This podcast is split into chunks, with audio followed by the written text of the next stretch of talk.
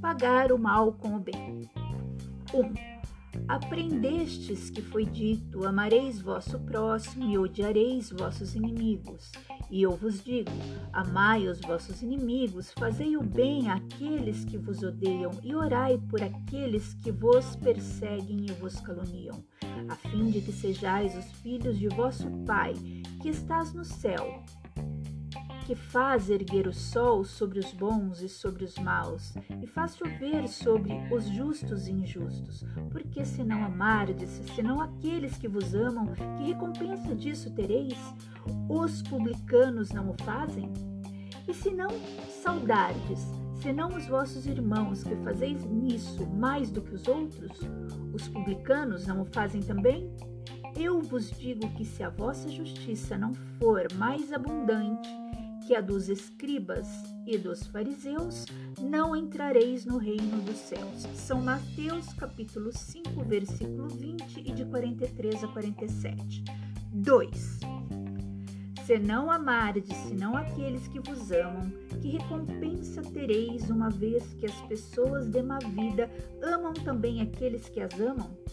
E se não fazeis o bem, senão àqueles que vos fazem, que recompensa tereis, uma vez que as pessoas de má vida fazem a mesma coisa? E se vós não emprestais, senão àqueles de quem esperais receber o mesmo valor, que recompensa tereis, uma vez que as pessoas de má vida se emprestam mutuamente para receber a mesma vantagem? Mas, por vós, amais os vossos inimigos, fazei o bem a todos, emprestai, sem disso nada esperai, e então vossa recompensa será muito grande, e sereis os filhos do Altíssimo, que é bom para os ingratos e mesmo para os maus. Sede, pois, cheios de misericórdia, como vosso Deus é cheio de misericórdia. São Lucas capítulo 6, versículo de 32 a 36. 3. Se o amor ao próximo é o princípio da caridade, amar os inimigos é sua aplicação sublime, porque esta virtude é uma das maiores vitórias alcançadas sobre o egoísmo e o orgulho. Entretanto, equivoca-se geralmente sobre o sentido da palavra amor nessa circunstância.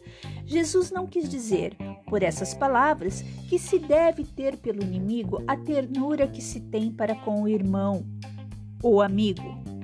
A ternura supõe a confiança. Ora, não se pode ter confiança naquele que sabemos nos querer mal, não se pode ter com ele os transportes de amizade, porque se sabe que é capaz de abusar disso entre pessoas que desconfiam uma das outras. Não poderá haver os laços de simpatia que existem entre aqueles que estão em comunhão de pensamentos. Não se pode, enfim, ter o mesmo prazer ao se encontrar com o inimigo do que com um amigo. Esse sentimento resulta mesmo de uma lei física, ou da assimilação e da repulsão dos fluidos. O pensamento malévolo dirige uma corrente fluídica cuja impressão é penosa. O pensamento benevolente vos envolve de um eflúvio agradável. Daí a diferença de sensações que se experimenta a aproximação de um amigo ou de um inimigo.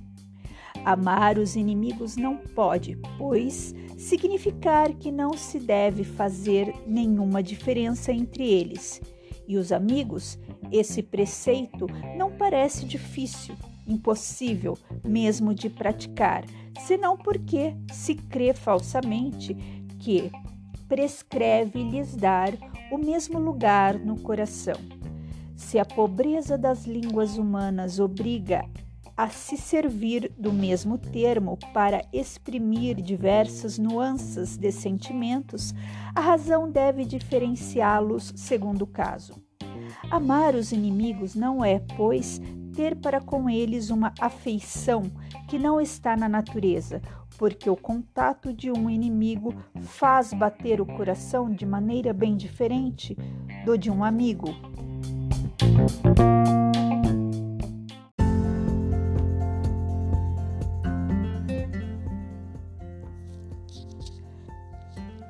É não ter contra eles nem ódio, nem rancor nem desejo de vingança, é perdoar-lhes sem segunda intenção e incondicionalmente o mal que nos fazem.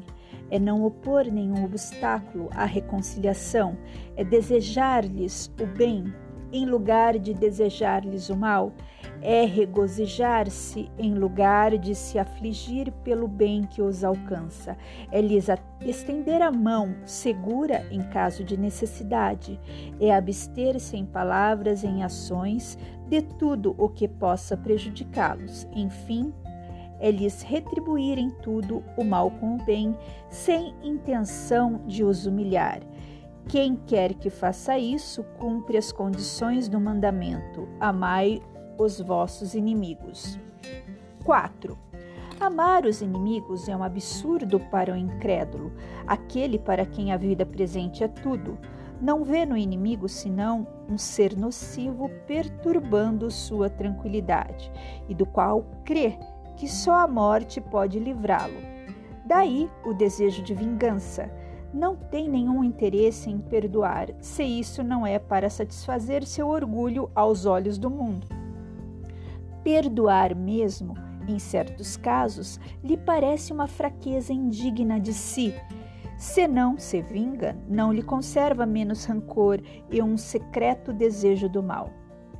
Para o crente, mas para o espírita, sobretudo, a maneira de ver é diferente, porque ele considera o passado e o futuro, entre os quais a vida presente não é senão um ponto, sabe que, pela própria destinação da terra, deve prever encontrar nela homens maus e perversos, que as maldades das quais é alvo fazem parte das provas que deve suportar, e o ponto de vista elevado em que se coloca lhe torna as vicissitudes menos amargas, venham elas dos, dos homens ou das coisas.